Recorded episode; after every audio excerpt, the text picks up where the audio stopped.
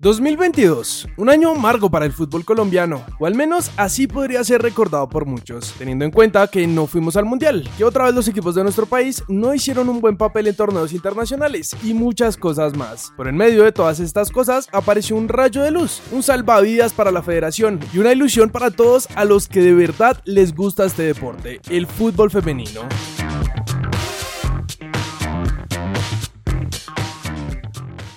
América y Cali fueron protagonistas en Liga y Libertadores, siendo los dos mejores equipos del fútbol colombiano en el año. Ambos se clasificaron a la final de la Liga, ambos también se clasificaron a la Copa Libertadores y lograron avanzar hasta las semifinales del torneo. Y soñamos con una final de Libertadores colombiana. Estos equipos fueron en gran parte la base de las elecciones que nos harían emocionar todo el año.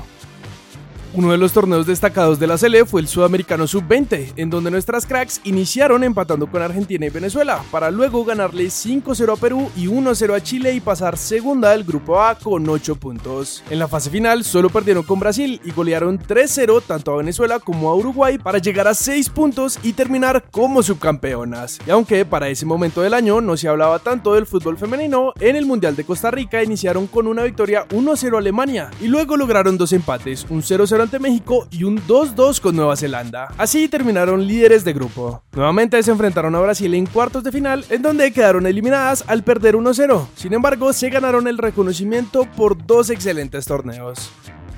Sin duda, el gran reto de la selección de mayores fue la Copa América, especialmente porque se jugaba en nuestro país. Le ganó a Paraguay, Bolivia, Ecuador y Chile para pasar invicta en fase de grupos y clasificar a las semifinales, en donde se enfrentaron a Argentina. Y con un gran gol de Linda Caicedo llegaron a la final y aseguraron un cupo en el Mundial de Australia-Nueva Zelanda 2023 y los Juegos Olímpicos de París en 2024. En la final, Brasil fue nuestro rival nuevamente, y aunque se nos escapó el título por un gol que dejó mucho que desear y con nuestras cracks acorraladas Hablando al favorito, lograron el tercer subcampeonato de Copa América Femenina en la historia de Colombia.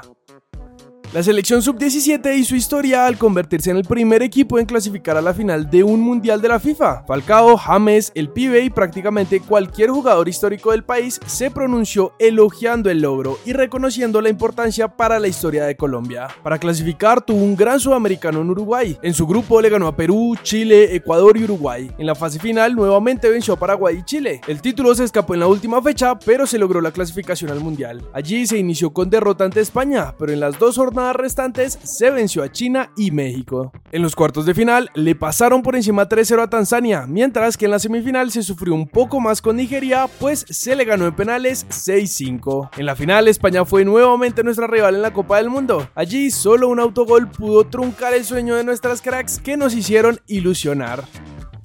Cosas importantes también pasaron en nuestra liga, como el título de Nacional en el primer semestre, el de Millonarios por Copa o el más reciente que fue el de Pereira, pero sin duda alguna el fútbol femenino se robó todos los flashes. No queremos terminar el video sin darles las gracias por acompañarnos en el 2022 y por todo el apoyo que siempre nos dan para que podamos seguir creando contenido. Esperamos en el 2023 esta comunidad siga creciendo y se mantenga tan chimba como siempre. Nos vemos mañana como siempre en titulares y con los videos de noticias. ¡Feliz año para todos!